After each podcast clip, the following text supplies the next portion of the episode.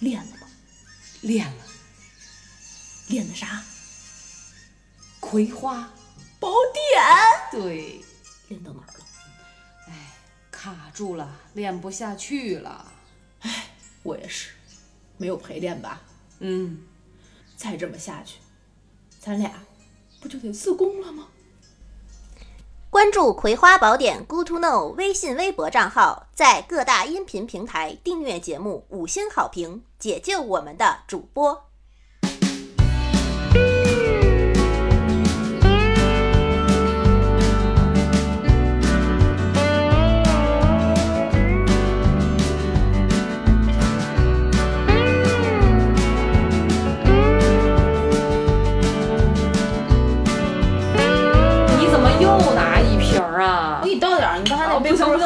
你别给我倒了，我真的喝不了了，我我真的我再喝来点儿嘛哦不不不，你倒吧。我这你喝点儿多好呀！不是我跟你说，你酒量真好，我真的我不得不服。我要是喝多了啊难受不说，我就要变身了，你知道吗？变身能变成啥？美少女战士啊，消灭地球。我我可能就会变那个夜里糊兔啊 夜里服假面，知道这事儿吗？咱俩这不是又暴露年龄吗？聊的 这么古早味的。我但是我真的很喜欢美少女斗士，好喜欢看，很很美。哎呀，我真是非常想看一看你变身的样子。算了，算了，我怕吓着你。那我们今天可以讲一讲你原来变身过的日子，可以呀、那聊就聊呗，谁怕谁。那就。聊喝酒点事儿呗。反正我也喝了点，酒壮怂人胆嘛。今儿咱们就聊喝多了的事儿。那来吧，来先来个开头。Hello，大家好，这里是《葵花宝典》，我是你们的主播 Infree。我是永远不会喝多的娃娃。他是因为不喝，所以才不会喝多。我是在喝酒上我特别控制，嗯我我是那种哎，，是哈，我上次去你们家，我跟老吴喝了老吴喝，我都不喝嘛，对啊，我不馋酒，而且你知道，我觉得我对酒的这个体会和对这个酒的好感，真的没有像你们理解的那么深刻。嗯，我们理解的不深刻，它就是让我们肤浅的一种化学物质，那不难受吗？飘飘忽忽的，就那种不难受啊，就为了要那脑种胀的。那种才舒服嘛，才爽呀，才愿意喝呀。哇塞，那你你，我一直都觉得你很能喝，而且你比我要懂酒懂得多得多。我你你是，你第一次接触酒这个东西，嗯。和到现在，嗯，你讲讲你第一次接触酒，再讲讲现在大概多少年，怎么会越来越迷恋酒嘞？你要说第一次接触酒的话呢，我们先定义一下什么叫喝酒啊。嗯啊，就就如果你说这个喝酒是我面前有一个仅为我服务的小杯子，里面装了一些迷幻的小液体，我一饮而尽的话呢，可能是初中，因为我不太记得我第一次正式的喝酒的那个场合和场景了，嗯，肯定不是在家里，是偷摸喝的。哦那哦，估计就是初中那种什么初三散伙饭啊，类似于这样，哦大家唱个歌，喝个酒。哦哦但是你要说这个把第一次这个喝酒定义为你和酒精的亲密接触，嗯，哎，那可能三岁 就差不嗯，多。太早熟了。我就不是啊，小的时候你没有那种经历吗？爸爸们来，宝宝，这拿一根筷子蘸一下他那你爸爸那个喝罐是皮的白的乱七八糟的，然后摸摸摸小嘴儿撅起来，哎呦，喝进去了，喝进去了，呀，你怎么还是这种表情？逗逗小孩玩儿。对对对对对，那我没有。呃，但是我清楚的记得，我第一次喝酒是喝青岛的，我就小时候有一款叫小儿香槟，还是少儿小儿香槟，好像少儿香槟，五你们岁。你们青岛人真的是不愧是产酒的地方呀！我跟你讲，我不知道，我只是觉得那时候有点像甜水，特好喝。嗯，然后你自己要的吗？自己要的啊，然后就也是，当然逢年过节什么的，家里姑姑大爷都在一起，然后爷爷奶奶那时候都还在。啊就我的嗯姐姐，我家我只有一个弟弟，还比我小半年，其实基本上可以算是同岁。嗯哼，剩下我的哥哥姐姐们那种年龄都比我其实大，至少得六岁，哦，然后年龄比比较大，五六岁这样的，还有比我大十十十一岁，就是很大，所以他们也能喝那个。那那个时候我不知道，哦，就觉得像甜水儿，但可能那个时候已经含点酒精，不过也没说什么五岁小孩不能喝。嗯哇塞，两两三度这种，那就不知道，喝完了真的满床打滚，头晕的要命。我那其实你知道，现在你喝了多少啊？一杯？一杯，那两瓶吧。那你肯定多了呀，那么小小孩儿。所以你知道，我现在觉得我不胜酒力的原因，可能从小的时候就能发现，嗯，那我的其他兄弟姐妹喝了都没问题啊，我真的不行，就是可能肝的确是不太好，啊，就是对酒精的这个代谢，包括体内那个对乙醇的这个分解酶，可能的确是不足。而且后来我体检的时候才知道，我的这种肝是特别不适合喝酒的，因为我有遗传性肝大，我啊我爸也是遗传性肝大，啊，对。那你这个我但但但是我觉得咱俩第一次接触酒真的就挺早的啊！你三岁，我的妈呀！你爸妈也也真想得开，我我我没有这样的记忆。他就是一根筷子稍微蘸一下。我今年也是这么玩我大侄子的。我人孩子，你这下得去手。哎，我大侄子喝的可香嘞，小孩儿好像对这没什么分辨啊。他就对喝不出来味儿，他就那一小滴，然后你给他蘸了一筷子，嗯嗯嗯，喝完还要吗？要。哎，就这样嘛。嗯，是，那这个第一次喝酒，你正式的除了这个之后，是就是长大成人之后还记得吗？就比较啊，印象深刻第一次喝酒。也肯上大学了，肯定是上大学了。哦，那你比较晚，家里家教严啊，这是。也有可能高中喝过，但是我不记得了。我我觉得没有，因为我是一个高中基本上不怎么跟同学嗯一起周六周日出去玩儿，比较宅的人，所以也没有。哦，一心扑在知音女友。对对对对，南风上，对，而且不就你虽然青岛人啊、嗯啊，夏天有陪我爸一一块儿喝一点儿点儿，就是他比如打个用塑料袋儿打个两三斤的啤酒，嗯扎啤嗯特凉，嗯青岛啤酒，嗯。那我可能就喝一小杯，哦。也仅仅就是这样了。但我觉得那应该就也不能算是喝酒吧，就是尝尝味儿。哦。我爸一直嘱咐我出去可别喝酒啊，因为我属于那种喝酒就上脸的，就是血液循环快。，对，我现在就看着你一大红脸，像关公吗？嗯，还没到差那个级别。猴屁股。对对对，就对反正很，就就是血液循环特别快，特容易上脸。所以后来人家讲，其实这算是酒精过敏的一种，严格意义上讲，嗯，像这种就不适合喝酒，这种人就不适合，缺少有缺少一种酶去分解肯定会少很多。就是你是不是少很多？是你身体里面没有那种酶，那种酒精在人的身体里面通过两步的分解变成没有酒精的物质，就是把乙醇分解。然后第一步需要酶 A，第二步需要酶 B，然后你没有那个 眉，我就没听懂，请逼掉。这这我这就是没有没逼，怎么样？我就只有没 A，我也不觉得人生有什么缺陷，反而觉得自己很圆满。就刚才这一段大家听懂就听懂，没听懂就算翻篇儿。分分钟就车开起来。好吧，好吧。那你还记得你第一次就是喝多的记忆吗？这个应该会比较深刻吧？我觉得我喝多吐应该吐过很多次，我觉得嗯这就算喝多了。嗯，嗯，但是讲真的，我从来没有断过片儿，哇哦！不，没有断过片儿，真的不是我酒量有多好，但之所以你没断过片儿，是不是因为你常年记忆失调？就喝完酒反而就是尤其清醒，你知道吗？就是嗯会有一点自控力，因为我怕出什么危险，啊再加上嗯。我尤其不爱喝，说喝完酒以后去说一些，因为我平时也够敢说的嘛，一些事儿，嗯大家都知道对对对，也比较敢做，所以我好像不不太需要借着酒劲儿，就没有那种断片儿以后要抒发自己，或者说一些平时不敢说的话，嗯，酒壮怂人胆儿，老娘不怂。对对对，或者是要哭啊、难受啊什么的就没有。但是我喝多的时候，嗯，我记得印象比较深的一次嗯是在杭州，杭州二二十四二十五岁，哦，是一个十月底的日子，十月底十一月初。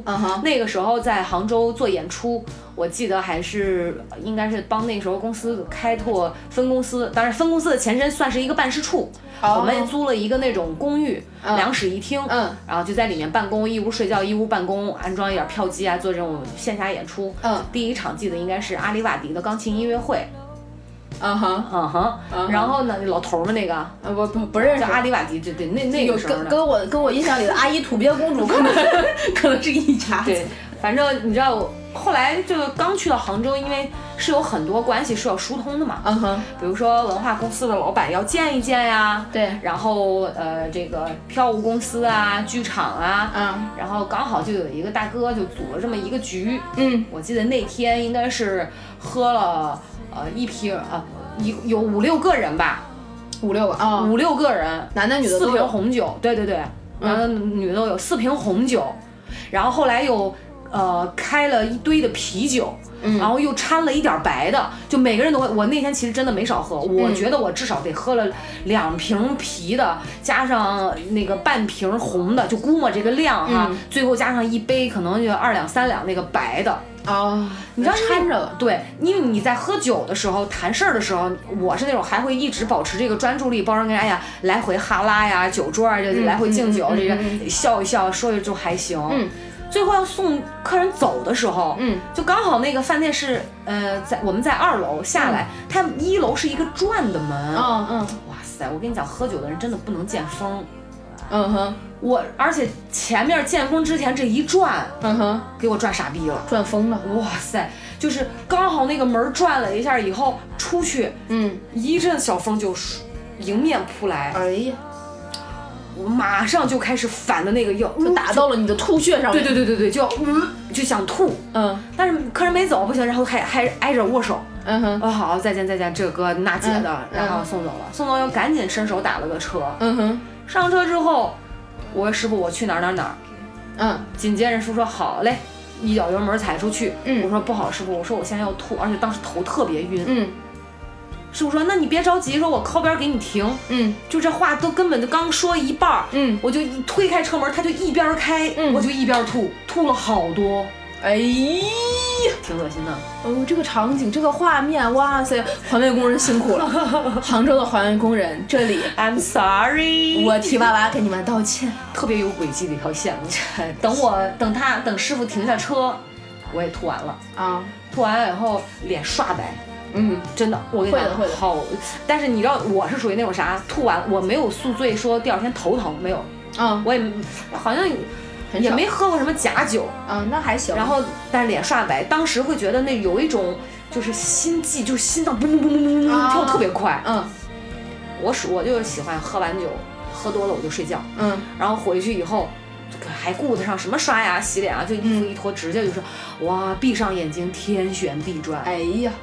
你这个经历真的是，就就又是第二天又是好汉一条，你真可以，还是年轻。你这个经历让我想到了，我也有一个类似的经历，可以跟大家分享一下。你是喝多了还是断片了呀？这个虽然不是我第一次喝多，也不是第一次断片的故事，但可以跟大家跟大家短暂的分享一下，也是差不多的场景。我们也是做演出嘛，演出完了之后有庆功宴，庆功宴之后，当时应该是也喝了不少，呃，光茅台就开了。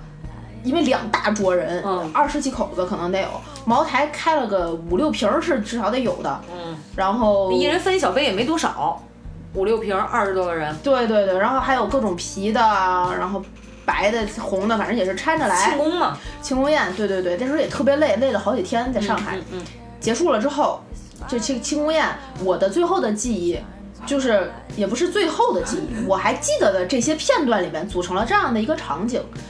我和我的那个合作伙伴最后被搀着出了门儿。那个合作合作伙伴，稍等，你确定是你？你被搀着出了门儿？对对对，我和我的合作合作伙伴相互搀扶着出了门儿。我的天哪！然后我那个合作伙伴呢是一个男生，然后比我稍微大一点点。然后我们两个还有另外的一个跟我一起同去的女生，我们两个那时候因为出差嘛住一个酒店，他们他跟我一块儿去的，然后三个人就上了一辆出租车。然后上了那个出租车，应该也是稍微招了点风还是怎么样的，我就觉得要吐。但是我当时那个位置就很尴尬，我左右都有人在后排，我说我就右手挎着我那个男男性合作伙伴，左手左手被我的那个女生同事挎着，我的我就想说不行，我要吐。然后我脑子里嘣儿的有一根弦儿说不行，这个男性合作伙伴今天穿的是 Burberry，对不起。然后呢？然后我就大喊着我要吐，那个男性合作伙伴停车，门一开，噌就窜了出去，我就吐在了大马路上。哦，哇塞，金牛座呀，真的就是差那么一捏捏，一点点，在上海呢嘛，喝多了就差那一捏捏，就就就真的就，呃，这场活可能白干了。但是我跟你讲，就是在车里吐的进去我也有，不过我比较恶心，我就不展开讲。嗯，不不不讲了，我我是吐到嘴里，然后咽了。咦，就不不停，到嘴，大家呃，对不起，我们今天 快，你知道吗？你这真的是不吐下限，就必须要跟大家讲出来，就哇，真的哇，太恶心了，恶心了，就恶心加恶心，真的是。然后你要说我第一次喝多了，断片呢？嗯，我第一次断片儿的话，是我我印象中应该是我大学的时候。哦，还还比刚才那回还早啊，那早太多了。讲讲讲讲讲讲。我第一次断片儿，因为我当时好像对自己的酒量啊有莫名的自信，打小就知道自己肝比较好。对，可能遗传吧，然后可能就是女生，他们都说女生一举杯，你立刻就得认怂。啊，就你不知道它量是没有下限的。所以我大学的时候，大四那一年散伙饭的时候，嗯，也是我这辈子第一次喝吐喝多。哦，为什是为什么事儿呢？伤感，散伙饭嘛，嗯，就是大家的气氛在那儿，嗯，两桌人，然后就又又是谢师宴，哦，老师也去。然后呢，呃，我就好巧不巧那天，大家吃了没几口饭，可能我就喝了大概两瓶啤酒啊，我就坐在那儿玩手机的时候呢，我的男朋友就跟我说，用短信说啊，我们分手吧。下一刻我就多了，我这这哦，之前两瓶还没多，发完这个短信就就多了。就是你冲击了你的心灵，这句话刺痛了。就是他用了一种非常让人不无法理解且不尊重你的方式，在一个他预知不到的非常不切实际的场合里面，说了一句特别想让人抽他的话。然后我那个劲儿吧，我那个小劲儿就上来了。然后没想到是上头了，就喝多了。就喝多了之后呢，嗯，我记得我。当时就趴在了桌子上，嗯，后面我回了什么微信、短信，我已经不记得了，嗯，具体后来反正肯定是分手了，就这个傻逼玩儿，毙掉，丢掉啊，就再再也没有什么联系了，嗯，呃，当天呢，好像是说我非常安静的趴在了桌子上，大家同学都在。就看我好像应该是喝多了，那个情绪和氛围也是一个合适的场合，也就没有人太多的过问，也不知道我到底是因为什么，到底喝了多少，反正喝多了是正常的，是对的。嗯，但是当他们后来已经到下半场要结束这个局的时候，就说：“哎，我们去 KTV 吧，要不谁谁谁送那个谁谁回家吧？”我就我不，我要去。一个手就从空中蹭举了起来，就像那个花样花样游泳里边伸出来的腿一样。哇塞！就砰一下，然后大家就震惊了。嗯，我就熬不过我嘛，然后就把我带到了那个 KTV。嗯，就在吃饭的那个对马路对面非常近，把我扔进了 KTV 包房那一刻呢，听说，嗯。因为我已经不记得了，都是他们的回忆。说我就在沙发上安静的、乖巧的，像小白兔一样睡去，直到放起了某一首我特别喜欢的歌，又醒过来了。我就把那只腿，或者像花样滑冰、花样游泳一样，噌举了起来。这个我会。所以那个时候唱的时候已经酒醒了，没没有啊？不记得中间所有在 KTV 里面的所有环节我不记得。所以你喝多的时候，包括人家给你提分手，你只是趴着睡着了，然后。有一堆人陪着你，嗯，你也不哭也不闹，嗯，也没有说借着这个酒劲儿，嗯，就是发泄一通，没有，那说明你真的还是一个很理智的人，说明我不喜欢那个傻逼吧？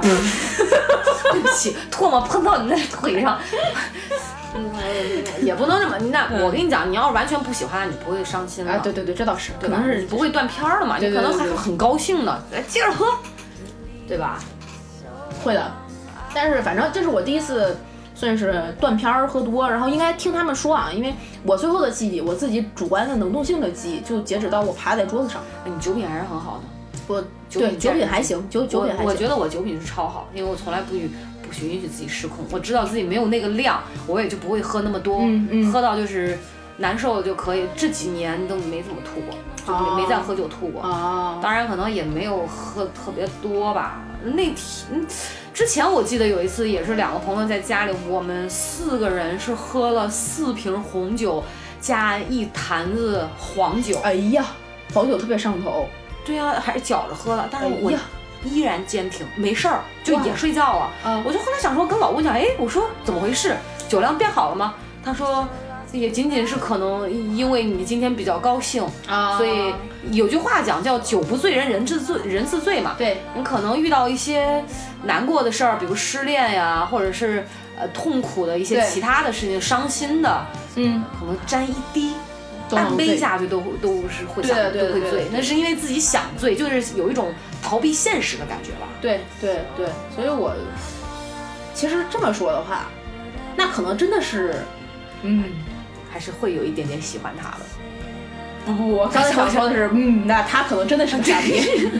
但是你不说个题外话啊，嗯你就是跟他跟那个初大学男朋友、初恋男朋友分手的时候，你是这种表现，那你往后的初恋哦哦，不是初恋，那你前面的恋爱就加起来这些，嗯分手的时候，嗯，你会特伤心吗？你会说喝酒断片儿吗？呃，某几个会断片，然后也是断片儿。啊，那倒没有，没有，对啊没有，就是说难受，但是不会就是说断那你会断片吗？某个节点可能会吧，但也不会是但借着酒是说你这劲儿说。说这个事儿会哭啊？嗯，会，我好像很少因为一个什么感情会那样哭。所以啊，我就觉得你还是那种很理智的人，就是你不是那种哦，好就是冷血。不是不是不是冷血，是呃不会轻易把自己真情实感表露出来，因为有的时候可能那种表露自己都会受不了，就不不是不不也不能说是矫情，就是不愿意太过让别人看到自己那种情感的流露，我觉得是这样。哦，那我总结，我就是冷血，很到位，好吧，盖个戳儿啊，印证认证认证冷血，印证认证，简简直了，就没有心，所以不会怂。给人感觉就是坚强。嗨，冷血，冷血，以后我们就是冷血冷漠。真的是，嗨，这个这个喝多这种事儿，其实你说我我完全不会表露情绪吗？也会。我表露情绪都是骂街的，骂人。我说一个那个这个这一段，我这一期节目一定会屏蔽我所有需要屏蔽的 领导和同事，好吧？啊，如果领导和同事听到了，我先跟大家在这里说一声对不起。因为喝了酒，因为喝了酒，的确那一天真的是我自己发自肺腑的说了一些肺腑之言，我没有控制住。虽然都是一些真情实感的流露，但是我流露到那样的不切实际的情绪下面是不好的。对不起，某某总、某某总和某某总，好吗？所以你那天是当场发泄了是吗？我那天应该是公司团建，啊，然后大家其实也没有特别特别熟，应该是我入职了。半年多的时间吧，也就是差不多这这样而已。OK OK，然后就是上午体力劳动非常大的一种团建，就团建嘛，我们团建特别逗，要什么训练团队合作意识，爬爬爬个高啊，你真棒，我真棒，类似于这这个这个路子呃，洗澡式，对对对，类似于这个路子。然后有那个一些体育运动和项目，嗯，然后结束了之后，大家中午其实就没有吃的特别好，因为在拉到村儿里还要住一天，嗯，然后晚上那顿饭的时候已经非常累了，而且又洗了一个澡，嗯就血液循环也快，嗯，然后所有领导什么都在，然后每个桌子分配领导什么的，那天就要打圈儿的来国企嘛，就很变态。嗯啊，对不起，如果领导听到了我在这里说国 国企变态的话，他只是变了另外一种形态去搜索。对对对，就是就是他有一种特殊的文化。啊对对对，哦然后大家打圈打圈儿去敬各种同事啊什么，就喝多了。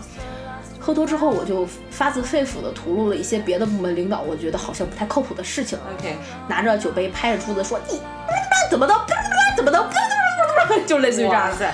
然后那个这段土土莲花是吗？打引号的莲花，哇舌灿莲花，然后嗯、据他们所说，我当时说的都非常的犀利，呃对是针砭时弊。呃对对对对，哦，这就是事实。哎，领导脸挂不住了吧？他也知道我喝多了，所以就而且不是我的对，也不是我直系领导，而且我的直系领导当时已经退场了，他没有看到，非常好。对，然后后来呢，因为那天晚上喝了红酒，这个故事我应该没有跟你讲过。嗯喝了红酒之后，那天就喝多了嘛，就会吐嘛，嗯然后不把我他们把我抬回去的，嗯抬回去躺搁到了床上之后，我的同屋的那个姑娘就是。我同屋的那个姑娘呢，就是我刚才跟你说 Burberry 的小哥，我右手挎着 Burberry 小哥，左手挎着那个姑娘，又是她，非常的可怜。嗯然后我躺到了船上，说这个小姑娘晚上大概十一点多，终于要睡觉的时候，嗯，我九点多被送回去，十一点多他就听到我的床上传出了喂的一声，然后他就开了灯，嗯，他就给他当时能联系到的人打了一个非常惊悚的哎，那谁谁谁吐血了呀，怎么办呀？其实你吐的是红酒，是不是？是红酒，嗯然后不知道嘛，不知道我喝了到底是啥呀反正是满床单全是红的。哇，恶心死了！它也没有，因为你们几乎没怎么吃东西，是没有固体，全是酒，对对对，就加上胆汁，对，就只有红色的液体。嗯，吐血了，就就这种，就照顾了我一。这女孩一看就没见过什么世面，你知道吗？就害怕嘛，连点常识都没有。然后他就照顾了我一宿，呃，大概弄一弄弄一弄，然后转天早上反正非常不舒服。这是，哎但是我我一直觉得，在我印象当中，你是一个不会喝酒、喝醉的人，就是呃可能会喝得很嗨、很高兴，嗯嗯嗯嗯但是我一直没有见你喝醉过。当然，我也不想你喝，因为我觉得喝醉还是很伤身体的很难受，很难受，对很难受。嗯，但你还有这么一面儿，喝吐了，我就觉得，就嗯，对，对，就是你的那个状态是觉得自己可以，但其实一个是年龄到了呀，不能再乘风破浪，已经控制不了了，大脑的神经麻痹的控制不了。对对对对，就吐了嘛。啊，我那我我觉得我挺好的，我没有断过片儿，也很好。就是无论什么时候喝完了酒，都会钱包、手机、钥匙，好的，背好包，这个包拉链儿，嗯，拉好，就是一定要放在自己身边夹住了，然后回家，嗯然后洗漱。有的时候懒，可能就不洗漱，但是从来没有断片儿说我那你酒品真的很好，而且我不胡闹。嗯，我说实话，我也非常喜欢那种，呃，喝完酒之后安安静静的，然后不胡说，不去闹别人。然后当然，我也允许那种因为伤心事情喝多了，比如哭一哭啊、安慰这些，我都是能理解的。就是共情，本人共情能力还是比较强的。嗯但是那种瞎胡闹的，比如说，呃，这种撒耍酒疯的，嗯呃，或者无缘无故骂街的，或者你怎么劝的都搂不住的那种，我就很烦。嗯还有就是他喝到一定程度。就是那个屁股就像粘到凳子上一样，他就感觉不喝的、啊不喝个两天两夜，他都不爽，就是你怎么拉都拉不走，我就不喜欢这样的。真的是这种是真的不行。而且还有一种，你说起这个，我就想到有一些人的酒品嗯就见人品。啊，那当然肯定的，就我就曾经在酒桌上被人上下其手吃豆腐，哇塞，你没删的呀？啊，合作伙伴噻，也是，也也是没办我懂，法删他。我我我懂那个不能反击的这种这种点。对，后来其实就是也会，那时候还小嘛，后来也就学学会了怎么保护自己保护自己，就是呃那那种油腻一点儿的老男人，然后喝多了一点儿，就拉着你的手坐到你的旁边说妹妹呀、怎样，哦我都能当他闺女了。啊我也妹妹呀、经历过你要怎样怎样怎样怎样怎样怎样，然后拍一下你的这人一定大腿走，头谢顶吧，好恶心。就是这种特别恶心。反正这种酒品的，我是完全完全完全不能接受。我也有见过那种喝完酒之后就没喝醉，你感觉他喝的很嗨很好嗯啊，马上就是色相毕现那种。啊，老吴吗？嗯老吴不是，老吴他如果喝多了的话，当然也是这几年被我训练出来的。啊哈，他是那种呃，喝多了话多，那还行没有，但他话多就是他总爱说说这个呃。就是副词特别多，什么其实吧，就是吧，我换句话跟你说，我这么说你可能，但实际上一点内容都没有，啊他就不停在重复这种话，然后我就很不想让他说，因为他不不会闹别人，嗯，他就闹你。他会闹我。比如说他清醒状态下，他是不太喜欢在朋友面前或者是公众场合秀恩爱的，哦。顶多比如大家坐着吃饭，我们俩私底下就是在桌下面拉着手，或者是有的时候一个眼神儿，也就是这样看一看。然后有的时候我喜欢逗他，我说老公亲一下什么的，他说哎呀呀呀，你别闹，你别闹，你好好的干嘛呀？就是一本正经，就那种假惺惺。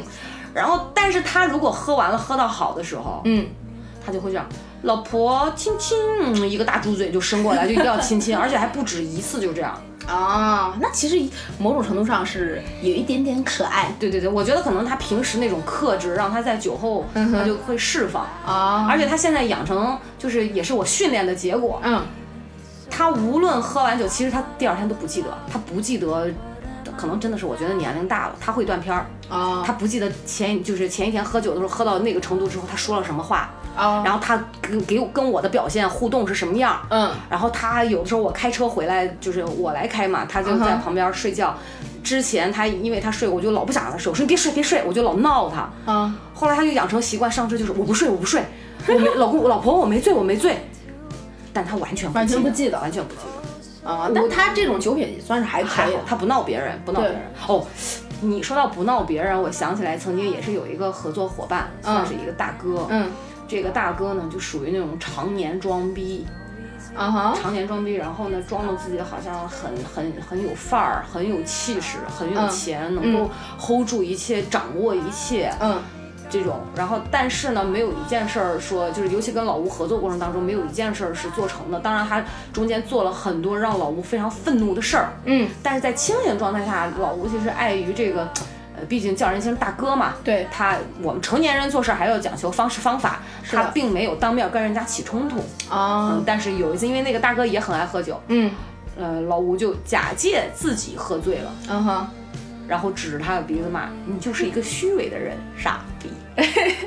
这是他，我觉得可能他做的就是酒后比较过分。他那个时候现在没有真的喝醉，他只是借着来演他喝醉，让别人企图让别人相信他喝醉了啊，你知道吗？就是喝酒有的时候就是很有意思，也是一种工具，也是一种工具。所以我觉得有些点上，这个人喝醉还是不喝醉，嗯，完全取决于他那个时候。呃，心里有事儿没事儿，他喝酒的对象是谁？对，能不能让他的心里放松下来？对对对，他才会说这这这个酒下肚，我会不会表现出真正的自己？啊，是的，你觉得呢？是的，是的，是的，是，对不对？你这么说，是是，确实是。现在，其实你要是这么说的话，嗯，中国现在这种情况下，很多酒桌文化呀，或者是。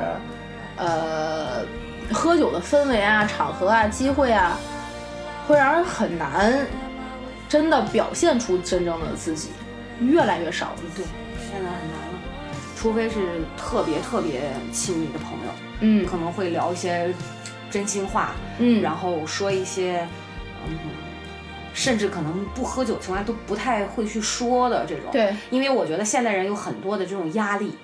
啊，是。你知道吧？而且你说咱都是这种离家在外、离背井离乡的，在外面打拼的，你更不可能说跟爸妈去说，而且总觉得自己是成年人，嗯，然后不停的积攒，嗯，有的时候工作不顺，或者遇到傻逼的领导，或者是一些事情上客户的刁难，嗯，或者感情的不顺，嗯，他总要有一个渠道发泄。对，所以现在这喝酒才是一种，才变成了慢慢变成一种生活方式。对，就好像很常态了啊，包括品酒啊等等的这种。对，现在酒也是，的确，嗯，它承载了很多大家的情感啊、寄托呀，然后很多需求吧。所以，所以你觉得我我个人有的时候认为就是这个，嗯，喝喝多了，喝醉了。也发生的也不一定完全都是坏事儿，对，也有好事儿。像有一些人可能求婚之前，他喝个酒，对，然后壮壮胆儿。表白之前，对吧？对对对，比如说我们录节目之前 不是今天真的是因为你家这酒太好喝了，是吗？这个吗？真的真的太好喝了。我就我刚才就像我刚才说的，就是让我有一种那种就是。品尝出就是像那个海风吹在脸上，是那种大海闻起来那种清新的味道，口感呢一点都不酸涩，然后很有一种清凉感。就是刚才我觉得，呃，喝完了之后就像泡在海水里面，然后那那种感觉。啊，这款是这个叫做呃拉罗德橡木珍藏红葡萄酒。它是二零一七年的这个法国里昂的国际葡萄酒大奖金这个大赛的金奖啊，人家是有出处的，怪不得呢。就像不像味道也真是不错。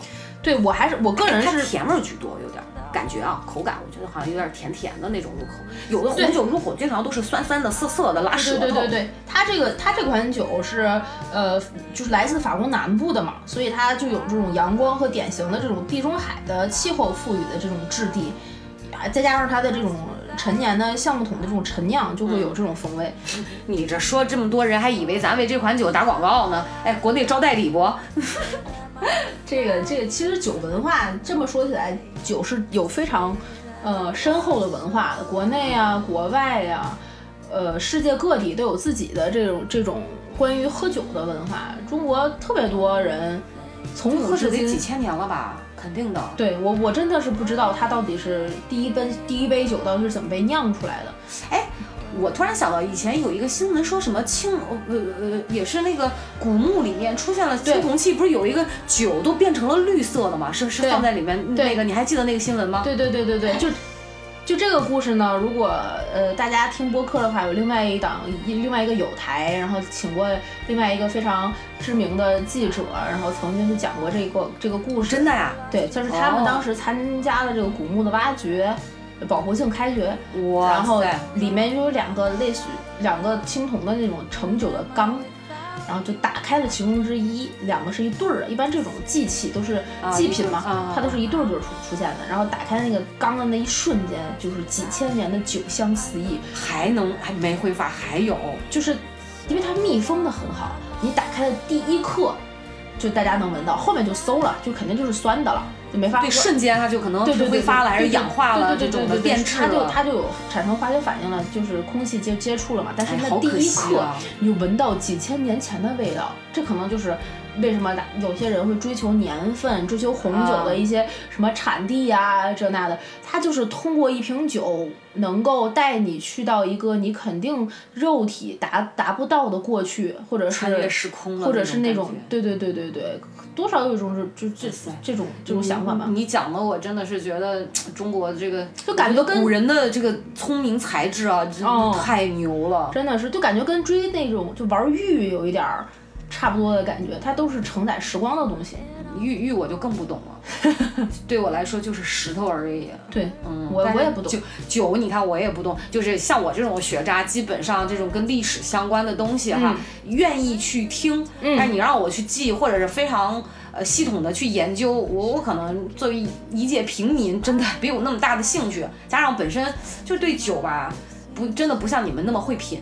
我真的，我我真的，我以前更多的把酒当做一一种工具，就就是应酬，就这种，他对我可能私下生活当中很少很少。其实说白了，就是不懂得去，呃，细细的品尝，去去分层就没有，真的没有。我觉得现在其实有很多人真的只是把酒当成了你刚才说的这个工具，其实有点可惜。我觉得很可惜。他中国这么多。就只说中国的这些酒，白酒、啤酒，然后黄酒、米酒，什么还有甚至一些水果酒，对，然后就光白酒，你有多少人现在平常喝的时候，你能一口喝出它是酱香型的还是什么型的，还是不懂，就很难。然后大家知道我喝茅台的时候香后脑勺，而且你不觉得白酒咽下去很辣吗？那茅茅台你就不觉得辣？香，就真的是香。对呀，它那个辣，它不是说凛冽的那种，像北风的小刀子说拉你的食道。对，它是那种感觉，就是厚厚的，是它是火辣的感觉。对，很醇厚。然后喝下去以后是热热的。对，然后整个是你的口腔后部和后脑勺，感觉香到了后脑勺。对，那真的好酒。对，人家说那个好的茅台就是是黄淡淡的黄色。我你提这个，我可以再讲一个我爸关于喝酒的故事。我爸跟我奶奶曾经生过一次非常大的气，怎么了？有一次啊，我爸的一个同事，那时还在我爸年轻的时候，嗯，来我们家找我爸，嗯，因为那个同事是一个常年去我们家蹭吃蹭喝的一个人，我奶奶就非常熟啊。然后我爸那天不在家，嗯，我奶奶说那是来都来了，吃个饭再走吧。对，就简单做了点儿，说那你吃个饭，给你开个酒，嗯，就开了一瓶酒，回家，我我我爸跟我说。不是我回回到家，我奶奶就跟我爸说说那谁谁谁来了啊，给他开了一瓶什么什么，那个搁在那儿的那个瓶子，给他开。我爸就第一刻应该是懵的，嗯，第二刻应该是失落，嗯，然后是生气，然后是愤怒，后来是怅然，然后到现在呢是一种遗憾。开了一瓶八几年的杜康，我的天哪！听说还还剩就说妈，你你你开的不是酒，你你开玩笑的吧？你真是，就最说是最后还剩一点底儿没喝完，那瓶挺大的。开完了之后，那点底儿从杯子里倒出来是金黄色，像蜂蜜一样的质感的东西。哇，真的真的，那酒还能成那样啊？真的就是常年就那一瓶儿，那个时候就是八几年生产的，它其实没有密封的那么好，它已经飞掉了一部分。啊，然后剩下的那个呢，浓缩浓缩浓缩浓缩浓缩就。那个那个酒那个质地，我是没有没有这个命长了。我爸是喝过那么一捏捏，嗯，剩下那瓶儿都被我那个 不知道叫叔叔好还是叫仇人好。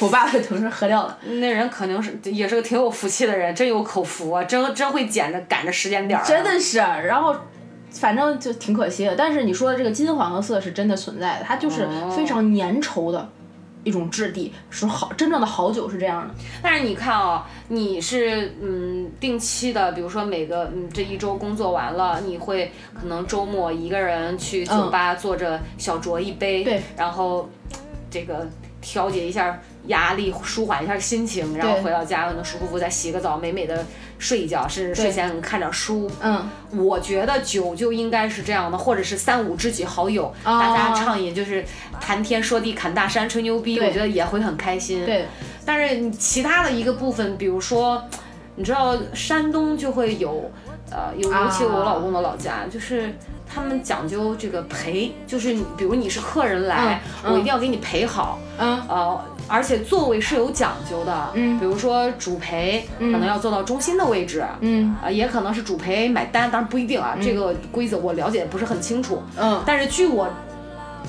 看到我婆家这个一起吃饭，嗯呃，不管是喜事，呃，还是祭祖，嗯呃，都要大伙儿、大家伙儿、家人们一起吃个饭。然后呢，家人们也得这个主陪、二陪、三三陪陪、四陪，真的。嗯然后后面可能还有五陪什么的吧。嗯就每个人就是主陪先站起来端酒杯，嗯然后有讲一番说辞，嗯可能是总结一下今天，嗯然后感谢一下大家，嗯展望一下未来，祝福大家，嗯啊，这大概是这么一个路子。嗯啊，然后呢，就我有的时候会让我觉得比较尴尬。你知道，我是一个特别怕尴尬的人，嗯就我不喜欢说，嗯、怎么讲，为了说而说，就是你嗯硬说、嗯，这个事情，总会让人觉得不舒服。对，然后我就从来，因因为我酒量也不好，所以我也从来不做这个。什么到几赔几赔的位置，所以有的时候这个任务就交给老吴，啊嗯，他口才也蛮好的嘛，嗯就是他可以去讲这种，嗯让让我觉得就是有一点儿这个冠冕就场面话嘛场面话，对对对，会讲。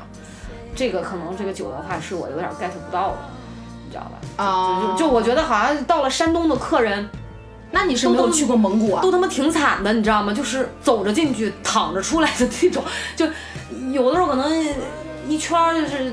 喝三杯就就就陪一下就哇好，其实挺痛苦的。就是喝酒本来是个挺享受的事儿，对，你就变得很难受，就就我觉得就得不偿失了，你知道吧？蒙古是怎么着啊？蒙古的我知道蒙古是拿碗，呃，就听说我的一个朋友有一次，他也是做一个什么样的线下演出，嗯然后听他讲他的故事，是说他去了蒙古内蒙，嗯。然后呃那个演出本身给他们订的酒店，嗯。是一个挺好的酒店。嗯。中午呢说我们这儿有一特色，蒙古包里面吃烤全羊，嗯。然后咱们就开车去吧，带你们去，然后咱们吃完了喝完了。呃，下午休息一会儿，晚上简单娱乐一下，嗯。然后转一天咱们正式再进入正式的这工作流程。嗯结果呢，这是一个外国友人，嗯，他就信了，外国人好单纯啊，结果就给他拉到了草原的中间，嗯的蒙古包里，连个厕所都就是天苍苍野茫茫。滋养大地吧，对对对对对对，你对就你要撒尿上夕阳，就这种，嗯就这样一个地方。嗯上来的那个酒就是你说的那种碗，而且他们是带着歌声，带着舞蹈，我也不会唱，载歌载舞，对对对，然后一个东西就这样咔左左边摇摇，右边摇摇，滴到你面前，你不喝他不走。嗯。你喝完之后，下一个人又站到了你然然后面前，就那种上来以后，饭饭也不吃一口，连喝三杯，对对对对对，然后他那个套话都是一一一套一套一套一套的，然后因为是外国友人嘛，还专门有人给他翻译成英文。哎，但是这种啊，你看人家其实是赋予它一定的仪式感，对是这个真的载歌载舞，是好客。包括你要那个有有一个少数民族，不是哪儿嫁娶，他也是这样嘛，就是、嗯呃有有有就是有朋自远方来，不亦乐乎，然后呃尽情的招待美女，一边唱着歌儿在给你敬酒，对就你不喝不行，不喝你就过不去，就那种对人家是一种仪式，他但是他至少不不不尴尬，呃，尴尬是不尴尬，他是那种盛情难却，让你无法拒绝。对，然后就躺着出来的，三碗过后就躺着出来的是吧？哇，真的特别可怕。可见他们那伏特加都没什么。伏特加那真是，你知道我，你讲到伏，就是说到伏特加啊，嗯就是我记得原来跟闺蜜我们俩住在一块儿的时候。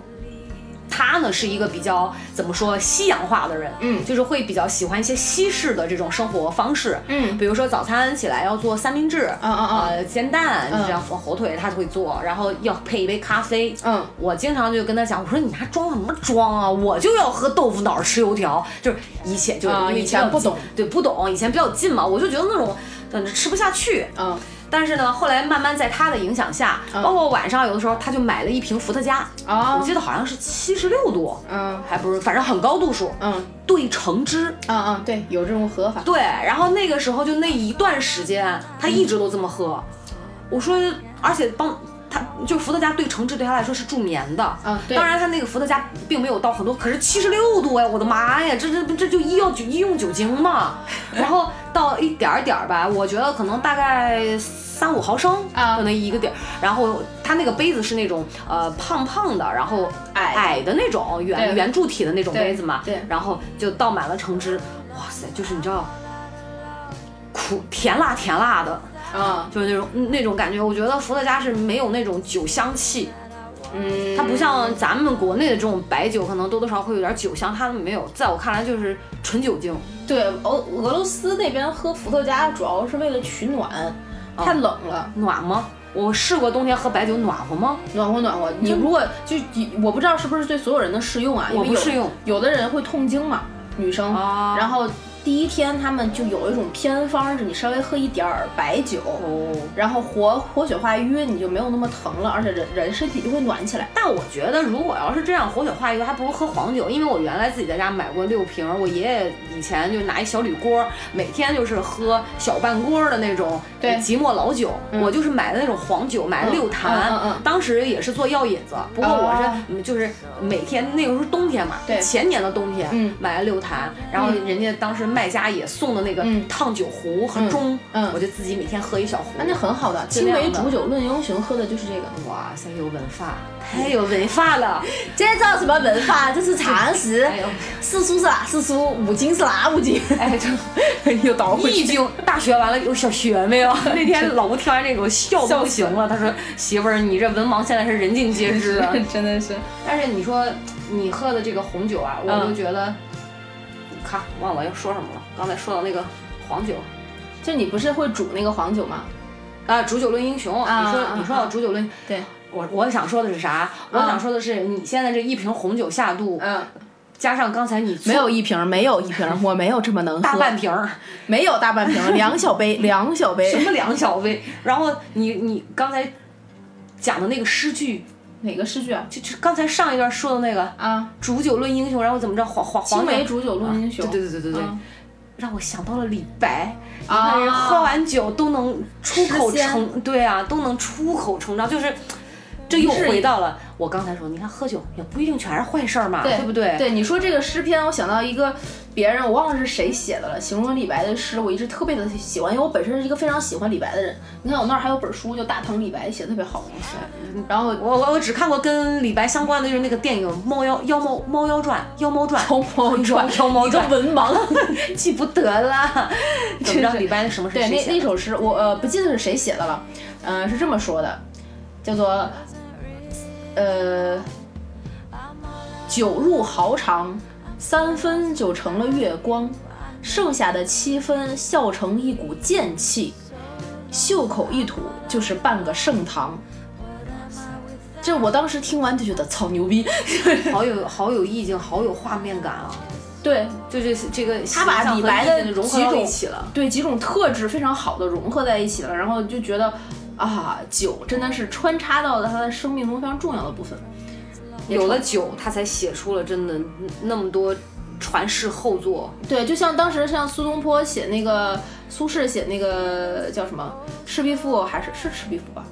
啊，咋的了？忘忘了是哪首，反正有一首那个叫什么呃“遥河寂尽杯盘狼藉，相与枕藉湖舟中，不知东方之既白”嘛，就是说他们俩 耳熟。就是他跟一个好友在一个船上吃饱了喝足了，然后睡过去，不知道日出已经出来了。嗯，他酒在这种历史里面都是有非常重要的组成部分的。很多欧洲的画、名画里面都会画酒杯，然后《最后的晚餐》上面那些葡萄酒，然后古人那个时候，呃，欧美的一些古人他们是把酒当成日常的饮品再去饮饮用的，嗯，因为那个时候很多贵族。喝酒不怎么喝水，是因为当时的卫生条件和环境不行。嗯，法国的那些水啊什么的，它的粪便都是直接排到那个护城河和排水屋里面，那不能喝。对，你的那个水要经过非常高的过滤啊、消毒啊程序，不然就会为什么会有那么多的疾病、黑死病？它都是跟环境相关的。嗯法国发明高跟鞋都是因为不要踩在粪里。哦，原来是这样的。当时发明香水什么的，是因为当时没有那么太臭了，没有办法洗澡啊。它的一些很多这种方这酒酿造的这种葡萄酒，多少有一点程度是为了替代这个日常的饮用水。哦，所以这个酒的作用在在在生活中其实是很很多的。所以你看哈，这个甭管是中国的酒还是外国的酒。就是咱俩刚才也说这个喝完酒一堆的糗事儿，嗯，但是包括你，但你知道吗？我其实现在你反而讲到李白那一趴，就是我在想到这个酒的问题，我就会觉得，嗯，就不一定完全都是坏事儿。你看有人喝多了能能作诗，有的人就是他至少比如是失恋了喝点酒，他就。可能能暂时忘却那种伤心和痛苦，对吧？借酒消愁，对，借酒消愁，对啊。愁。有的时候可能就是平时不敢说的话，借着酒劲儿就做一做自己，就是我觉得其实也蛮好的。对对对，你你像冯展现才华。对啊，冯唐也有一首诗，就说这个呃，不是想喝大，是想喝大了之后跟你说话不怕。就就就就是讲酒的这个作用嘛。它变成了一种文化之后，你会觉得，哎，可能也可以去接触一下。嗯，只要你不散德性，怎么都行。刚才我说我这个讨厌这种就是硬尬聊的这种酒文化。嗯，我觉得我还没问你呢，我就特想知道你，比比如说你不喜欢的这个酒的事情有有有吗？不喜欢的呀，我也可能一个是刚才我说的那个。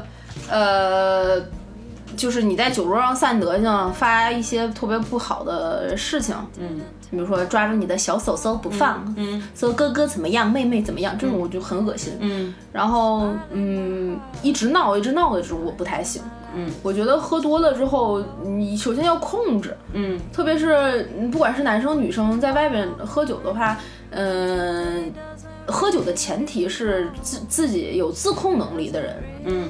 如果你是一个没有自控能力的人的话，呃，我不太愿意跟你接触。特别是有一些人特别愿意在酒桌上谈一些公事啊，对，这个也是，就就就就莫名其妙，我要在酒桌上跟你签合同就很扯。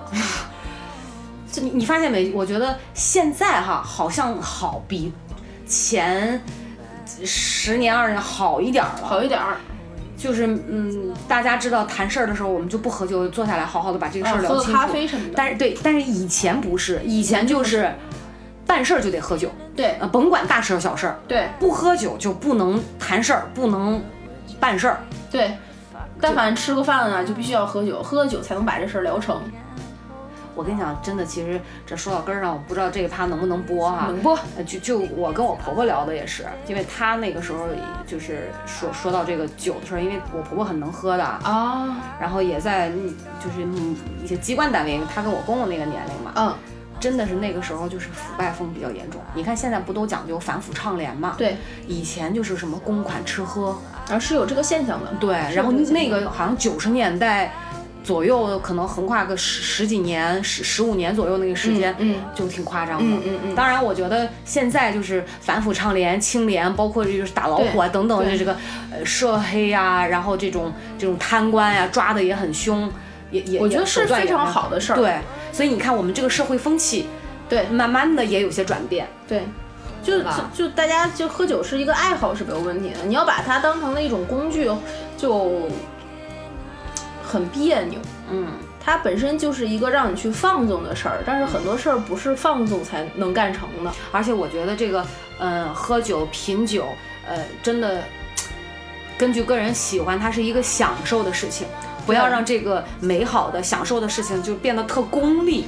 对我特别不不喜欢一些领导，就是说什么你去跟他搞好关系，跟他喝喝酒，后面事儿自然而然就成了。这其实是对对对一个，特别是在现在这个社会里，一个不成立的逻辑。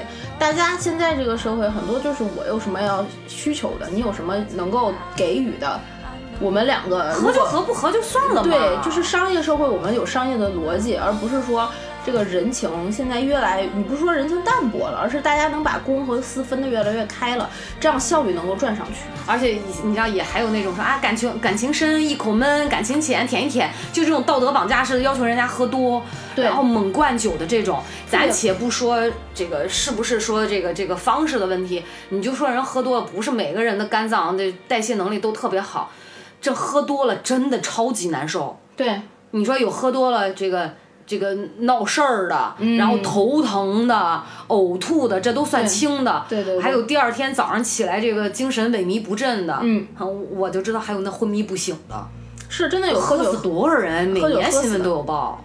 是的，是的，是的，非常多就猝死的，酒精肝猝死。嗯，太可怕，还有感觉爆掉了，你知道吗？就那个表爆炸了，到头了。是啊，所以其实喝酒是一件很很好的事儿，不然它也不会流传这么长时间，在这个岁月的长河 长河里，对对成为一抹文化的特色。但是你把它当成一种文化，就像你平常练字、听歌一样，陶冶情操，对对对是是挺好的。对，嗯，不要当成手段了。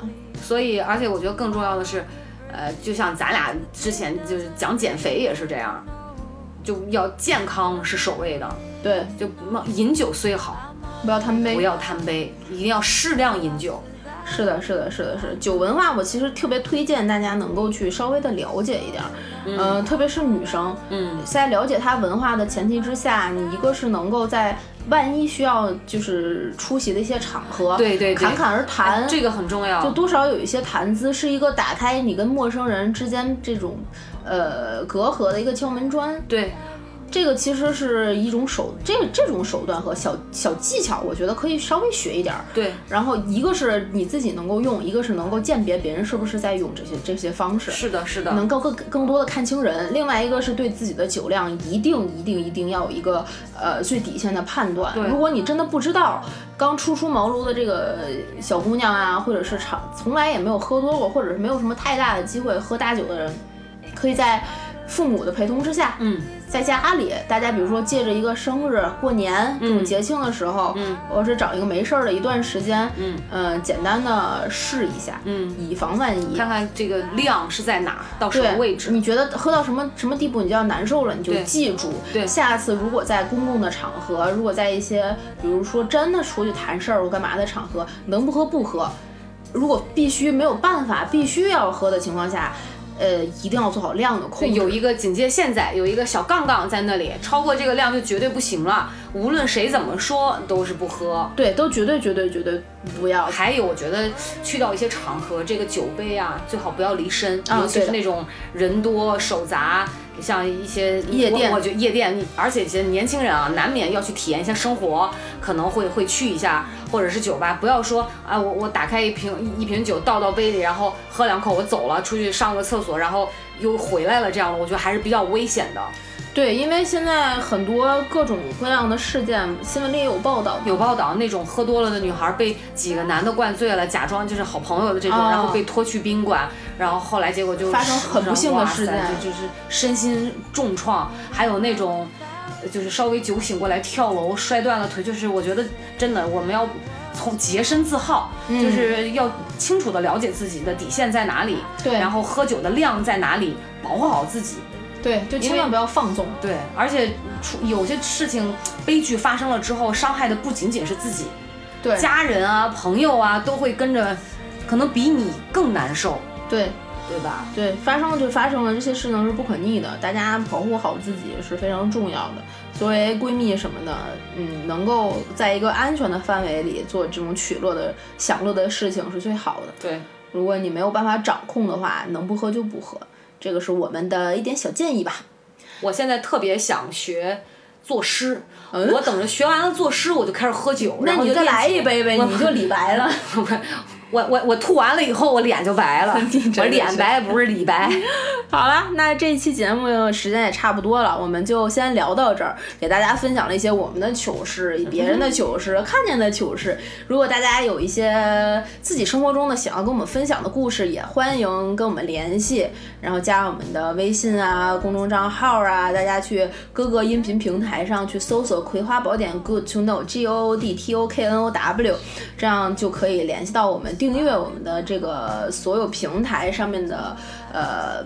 呃，音频音频，对对对对对，然后加主播 i n g f i e infree 的微信，然后备注你是《葵花宝典》的听众，我们就给你拉进群，然后跟我们大家一起去聊，甚至你们有可能可以在同一个城市约一个酒局哟，我们可以边喝边聊。对的，好啦，那这一期节目就到这里啦，我们最后给大家带来一首非常有意思的歌曲，在这个欢乐的歌声中结束我们的节目，那我们跟大家说再见啦，拜拜，拜拜。行汉州。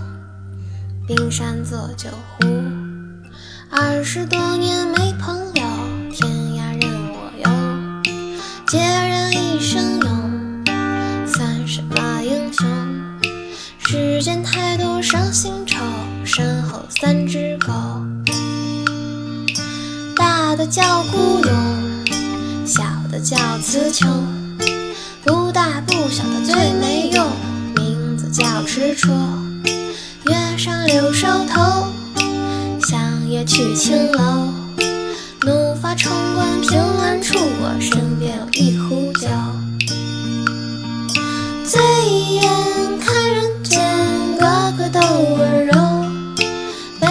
杯中尽是侠